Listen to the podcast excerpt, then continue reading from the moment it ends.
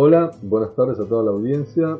Hoy vamos a entrevistar a Alejandra, profesora del Instituto Superior de Formación Docente Artística 814 de Lago Puelo, que tiene a su cargo la enseñanza del instrumento guitarra.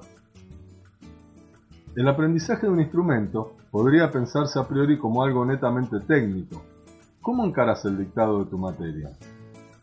Mira, si bien los estudiantes deben manejar los recursos técnicos que le permitan expresarse con el instrumento, no considero que el objetivo dentro del profesorado sea la técnica en sí misma, sino la utilización que se puede hacer del instrumento para la labor docente.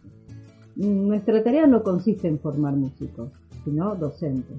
Sin embargo, trato de darles la mayor cantidad de recursos posibles, ya que ello les permitirá desempeñarse con mayor soltura dentro del aula.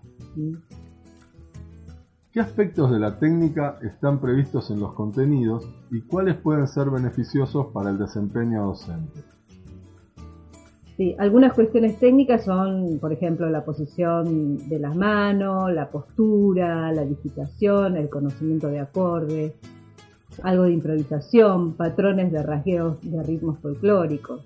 Por ejemplo, un aspecto técnico de gran utilidad para la labor docente es tener una buena proyección del sonido al ejecutar una pieza, ya que ello va a permitir que el sonido llegue a todos, aun los que están ubicados más lejos, y esto está íntimamente relacionado con la técnica de mano derecha. Del mismo modo, el conocimiento de acordes en distintas posiciones le va a permitir realizar distintos acompañamientos a alguien que cante, por ejemplo, en un acto.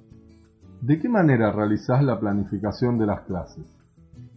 Hay estudiantes que ya tocan y otros no, por lo cual a veces es complicado unificar las formas de enseñanza.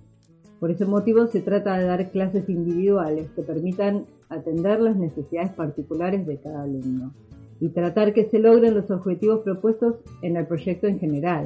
Así que la planificación de las clases suele requerir bastante tiempo. Suena como que es mucho trabajo. ¿Te arrepentiste en algún momento de haber elegido esta profesión? No, no.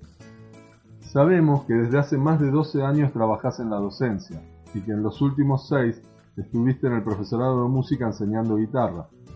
¿Consideras que en los últimos tiempos hubo cambios significativos en la forma de enseñar y particularmente en la formación de docentes? Sí, sí, sí. Los nuevos diseños están actualizados en, en función de las necesidades actuales.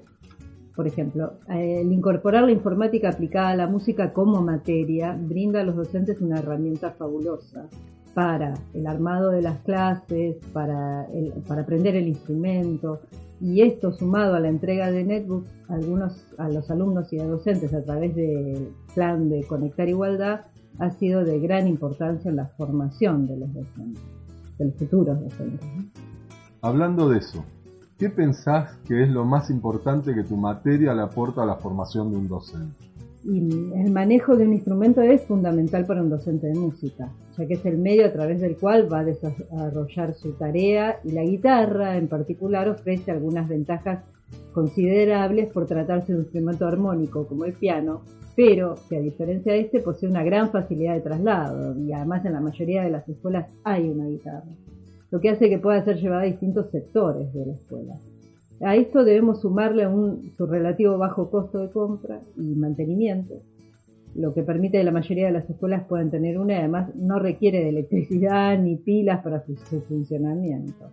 Entonces creo que lo más importante que le aporta el aprendizaje de la guitarra a un estudiante del profesorado es que en el futuro, cuando se esté desempeñando en una institución, podrá contar con un instrumento muy práctico, útil y que le va a permitir utilizarlo para tareas en el aula, actos escolares. Etc.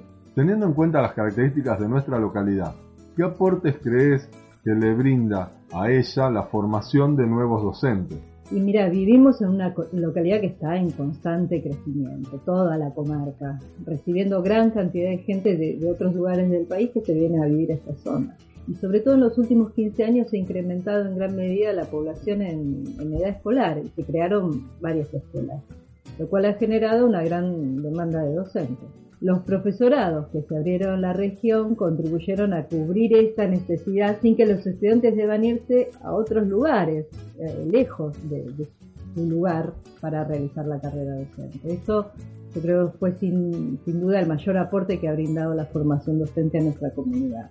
Para finalizar esta entrevista, ¿podés afirmar que estás cumpliendo con lo que soñaste cuando decidiste ser docente? Sí, sí. Bueno Alejandra, te agradezco mucho que te hayas prestado esta entrevista y también la claridad con que respondiste a todas las preguntas. Bueno, no, gracias a vos, para mí fue, un placer.